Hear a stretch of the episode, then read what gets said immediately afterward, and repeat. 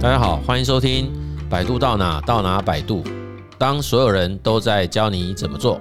百度帮你找到你想做什么。我是杨震老师，今天要来聊聊，跟你说放手，吃力不讨好的职场控制狂。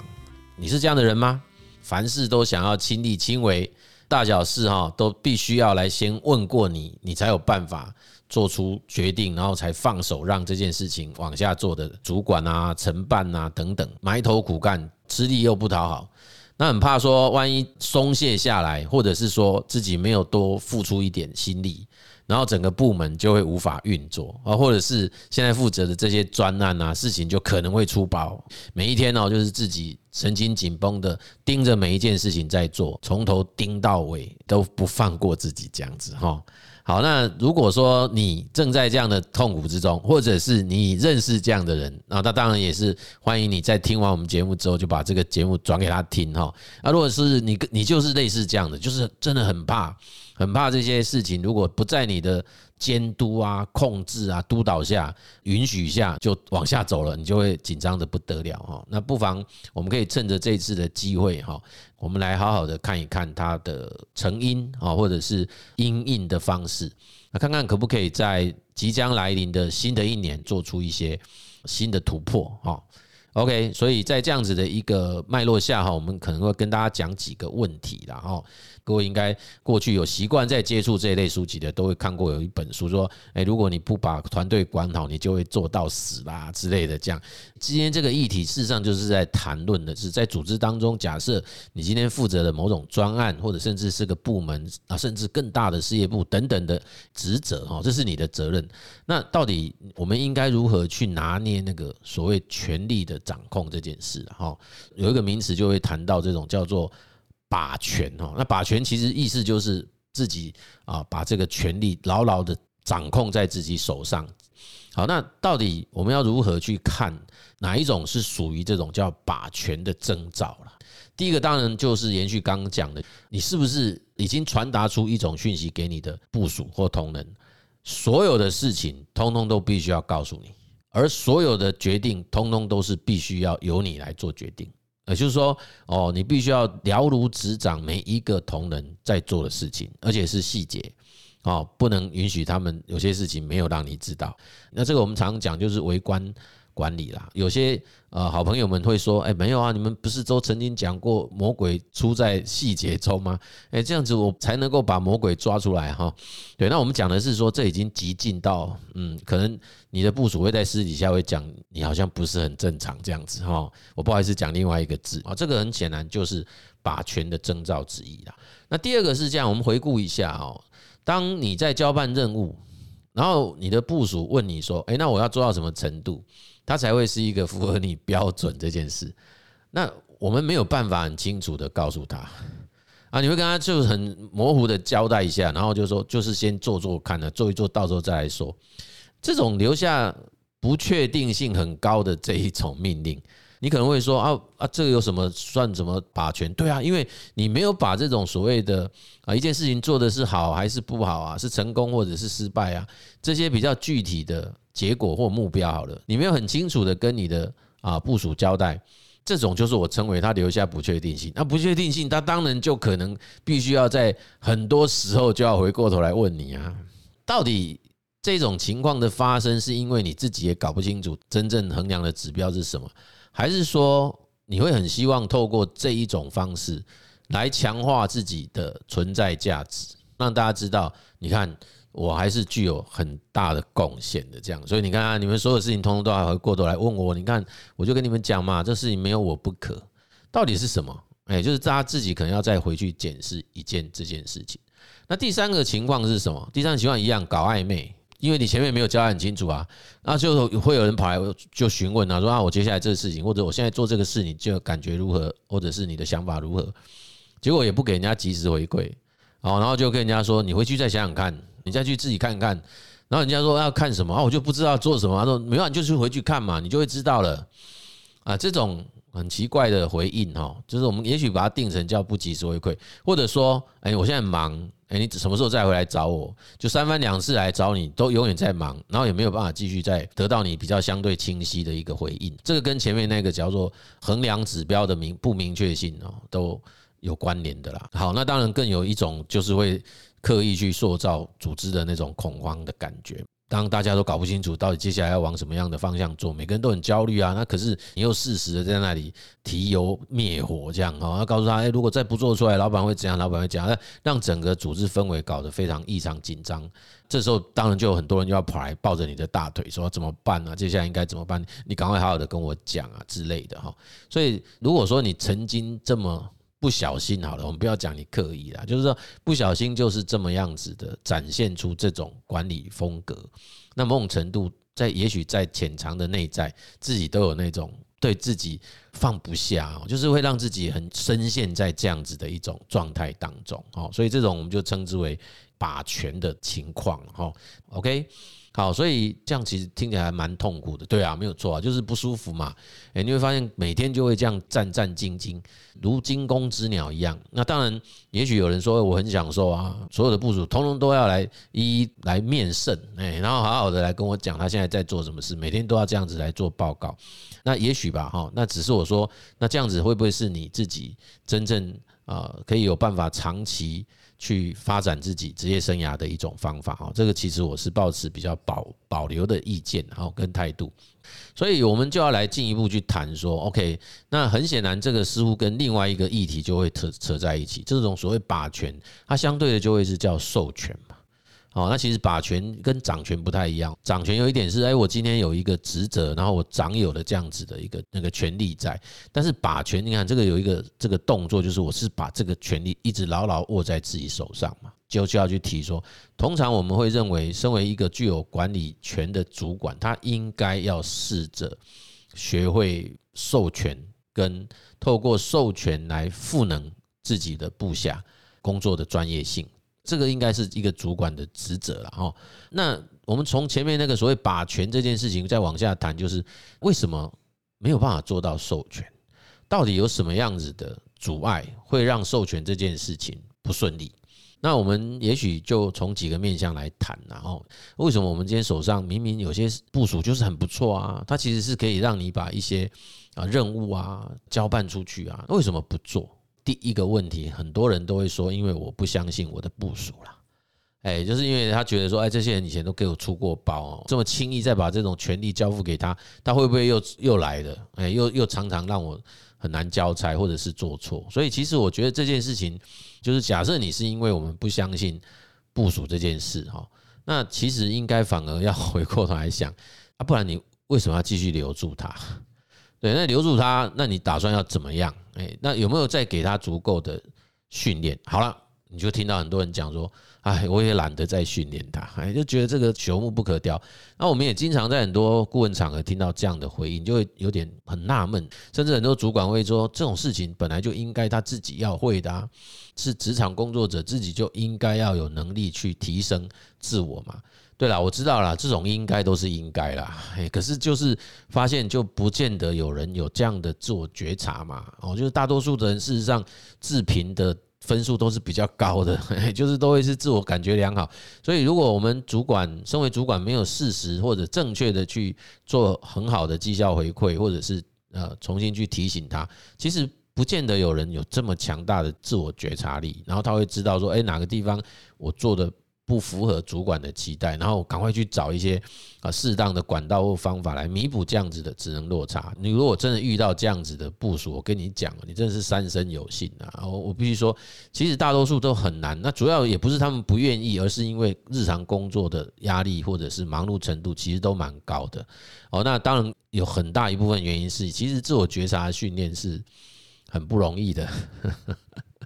OK，所以最近才有一堂课卖自我觉察可以卖很好，然后让很多人在网络上面炒翻天哦。好，所以其实他确实有有市场有需求，但是他要做到事实上是不容易哦。这是第二个说，然后因为他能力不足啊，我干干嘛？干脆自己做啊？那干脆自己做，然后你就会说不行啊，我已经变成主管了，我怎么可以自己去做它？哎，所以。就会让自己有一个很合理化的理由，就说哇，我看我做这个事情多么快乐啊！诶，我自己亲自来做这件事情多好啊！一个很美好的一句话说，因为我非常 enjoy 我现在正在做的事情，我非常享受我的工作哈。那我就说，其实这是很吊诡的一种说辞啦。因为享受你的工作，那指的是什么工作？假设你是个管理者的工作，这一种。向下代理就是去做主你的部署应该做的事情，这种绝对不会是这家公司或企业组织他委托给你当主管的工作内容或者是职责，不会是这样的，因为这种情况就是代表的是我们还是在以前未当主管之前的那个状态。我为什么要这样讲？因为如果你享受的工作，这个工作叫做主管职，基本上就不太会做这个，因为主管的内容就会有授权跟赋能。哎，所以如果真享受主管，他应该要想办法让自己学会怎么样子适度的授权，然后怎么样子透过授权去赋能自己的同仁。那这过程当中有可能会出现自己所担心的，叫做万一他没有办法实现我自己交付给他的目标，或者是他做出来的品质，在执行过程当中的品质不符合要求，那怎么办？其实应该就是说，我们要有这个所谓容错的机制。在整个交付过程当中，他要把这个机制设计好，能够让错误不要一步到那个整个公司会瓦解掉的。哎，这中间必须要有一些所谓的检核点呐。我今天授权不代表是中间都不去管理的，哎，这中间其实是会有一些检核在的哈。所以用说我自己很享受这份工作来解释，或者是来合理化自己不授权，甚至认为这样子的一种障碍是合理的，这个其实是。非常不合理的说法啊，而且也是自相矛盾的。因为享受主管工作就不应该不授权哦，应该是这个概念，应该叫做享受授权跟赋能啊。为什么？因为是中间会有很刺激的结果，搞不好不会符合你预期的，哎，碰到一些哎完全是预期外的事情。那当身为一个赋权给、授权给你的部署去执行的主管，也得必须要盖瓜承受啊。所以这中间的一个管控。这个事实上是重要，这个我们称为啊风险管理的机制。另外还有一个，当然叫做嗯，一这个无法授权的障碍，就是我们常听到说，很可能像我们前面不是有提到，为什么他要把权？因为他真的搞不清楚这个事情到底应该怎么做，还有做到什么成果才是对，所以干脆他就自己来。那为什么会这样？有可能是他的上面也没给他清楚交代，也就是他也碰到了一个不授权的主管啊。啊，这个大家不要。不要听得很好笑，但事实上在组织里面就蛮常碰到这样的情况啊。那那这种情形，你就是三明治主管啊，所以我们就会说，OK，原罪不在你，很可能就是在你上面那一层啊。你不能说，因为上面那一层也是用这个方式对我，我就用这个方式对我下面，那就是在打混战了啊。所以我这里都会通常会听到这种看到这种情况，我们大概就会说，那其实向上管理不及格啊，也就是说，我没有办法好好的。跟交付任务给我的主管去沟通好这个任务的内涵，以及这个任务应该要达成什么样的目标跟结果。好，那当然就有人说，我没办法讲啊，我们就没有那样子的组织安全感嘛。Edmondson，哈佛大学那位教授所提到的，所以其实确实在从组织层面来看，组织当然也有责任。就是为什么会让这一个啊，大家要针对某一个不清楚的事情讨论的时候，大家会有所忌惮，啊，不敢开口问。哎，我也不敢开口问清楚啊，这有当然有很多原因嘛，因为有些人就会担心，哎，这个会不会去影响到这个主管的权威啦，或者是怎样，有各式各样可能的原因。但是我都觉得，这个背后都仍然藏着一个可能自己对于自己的专业性也不够有自信呐。哦，所以其实如果当自己对自己的专业能力其实是有足够的自我效能感，即便是一个组织氛围，就是安全氛围不是那么。足够的情况底下，应该也有这种勇气去把这件事情跟你的主管讨论清楚了啊！因为只有这样子的话，我们才有办法让这个很清晰的指令可以往下传递，哎，那他的授权才有机会做到哦，不然的话就是会卡在自己这一层啊，其实那个只会让自己越做越累而已。OK 哈。好啊，所以我们就最后讲到说，那既然把权，坦白讲，我们并不是那么鼓励嘛，因为很可能让自己就一直处在这种焦虑状态。另外一个也很可能，因为缺乏了适当的这种授权跟赋能，你的单位啊部门的效能一一定也很难会提升呐。那这你所管辖的这个单位或部门内的这些同仁，坦白讲，他的职业生涯的发展也会容易受到局限呐，因为他就没有太多的历练机会啊哈。所以其实我还是觉得，当我们不断的或者是更牢牢的把权力掌握在自己手上这件事情，我必须很我很少讲那么绝对的话，就是他基本上是有百害而无一利的。哎，那你说，哎，那我如果真的真的要授权这件事情，就真的是有百利无一害吗？没有啦，它一定也会有，但是基本上我认为获得到正向利益的机会应该是比较多。好，所以我们就会来看说，那授权我们应该怎么做才会比较合适啦？OK，啊，这边我大概有几点我自己的心得啦。哈，我会觉得第一件事情就是，不管对自己也好，对自己啊单位或者是部门内的同仁啊部署。我都秉持着一个用人不疑，疑人不用啦。如果你真的很想好好的请他帮忙，那你就不要怀疑他。诶，那你如果很怀疑他，那你就不要用他。我觉得这件事情是我常提醒自己的哦，不然你就觉得那不是很诡异嘛？就是你放了一个，然后你整天提心吊胆担心他，那到底在干嘛？然后又像刚刚讲的，你也不愿意训练他，然后也不愿意去提升他，那那就是大家一直僵在那个地方。哦，那其实是一个烂好人呐，我只能这样讲。对自己也好，对部属，你说自己也有用人不疑，疑人不用，当然有啊。就是你自己如果怀疑自己，那不用什么都不用讲了，对不对？那是冒牌者症候群啊。哦，所以这个部分也要先去做一些处理跟解决的。好，那第二个当然就是我们要做好管控机制了。哦，那这个管控机制当然就会呃那个涉及到那种回报的设计。还有习惯啊，你会发现我们现在的职场工作者，尤其年轻世代，这个回报的习惯很不好，哎，都不太会愿意讲嘛，就好像讲讲好像也没有用啊，所以我就不讲，或者是啊，到底什么时候该讲，什么时候不该讲，自己拿捏不准那个时机哈，所以这个所谓的风险管理机制当中的回报设计哈，频率也好，或者是回报的这种事项的设计，这个其实在任务刚交办下去的时候，我们通常就会建议应该要把它。尽可能的做一些理清了。那我之前在网络上看到一篇文章，就讲得很棒哦。他就是说，哎，这有东西方主管的文化差异哦。西方的主管习惯说五次，但东方老板却希望不要让他讲第二遍。我看到这个标题，我觉得蛮好玩的哦。就是说，老板不是有时候交办事情，然后你如果要问他说：“各位注意听哦，我不想要讲第二遍。”他说：“哎，这篇文章讲说，其实反而老外那边不是哦。”哎，老外那边其实他们很愿意讲五遍哦，主要原因他们就是希望让这个所谓的执行的结果哈，跟所宣称的那个计划尽可能要相近。第一个是来某某某，我有一件事情你要去帮忙，麻烦你去做哎这件事情哦，就交办给你。那通常对方会说是我照办。第二遍是什么？第二遍主管要问他说，等一下，麻烦你重复一遍，刚才我跟你讲的事情是什么？我们的同仁哦，就被交办任务的同仁，当时他就要回复，把你刚刚讲的事情回复给他。好，那第三面是什么？第三面主管要有养成一个习惯，就是要问他：哎，你觉得我请你做这件事情的目的是什么？哎，我为什么要请你做这件事？啊，那你会发现，其实诶，做到第三件事情就很少了。有些主管，台湾主管很多，或者是东方亚洲主管很少会做这件事，对不对？他很可能都会觉得，好像你是我肚子里面蛔虫，我叫你做件事，你都应该要知道我为什么要叫你做的事。没有，第三件事情其实是应该问他，你认为我为什么要叫你做这件事？他的目的是什么？像我的习惯，我都会先讲为什么。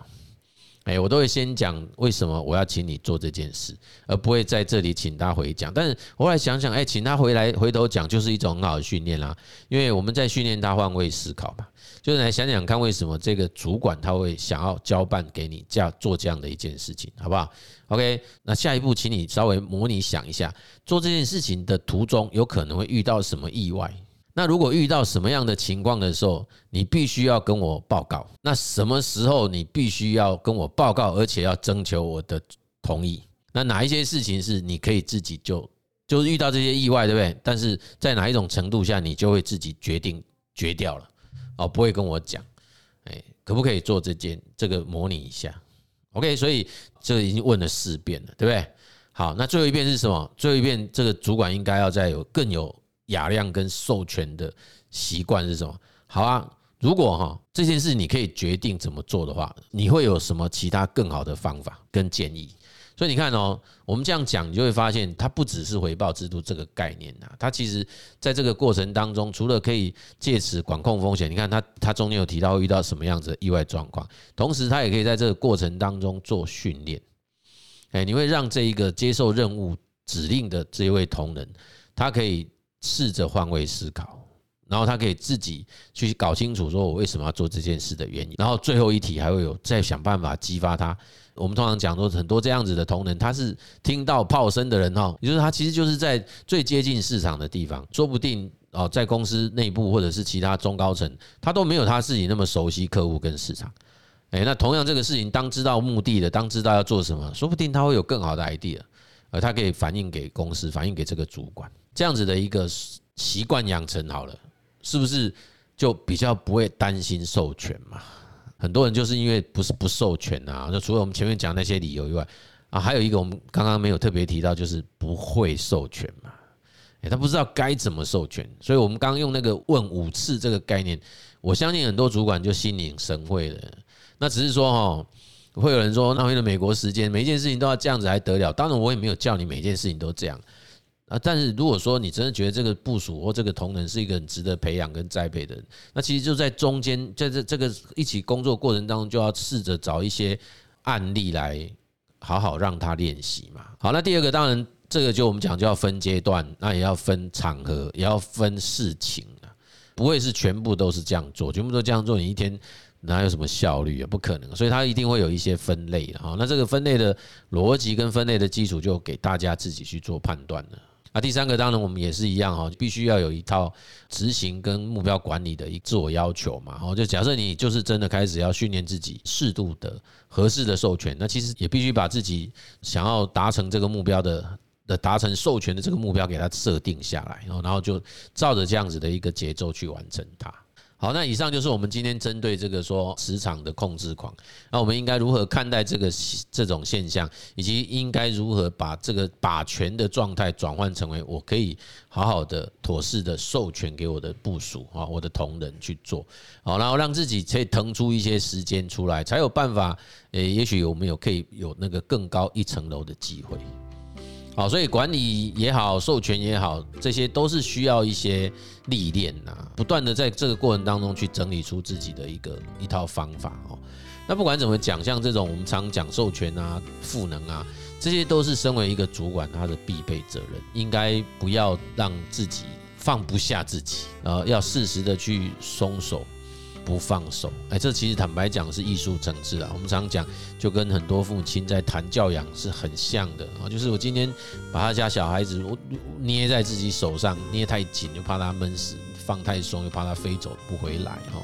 那都把这个场景放到企业组织，很多主管也是就觉得在这里他的拿捏是比较困难的哈。这个都是一种领导力的展现啊。我们也一直倡导所谓的叫谦逊领导力哦，就是当一个。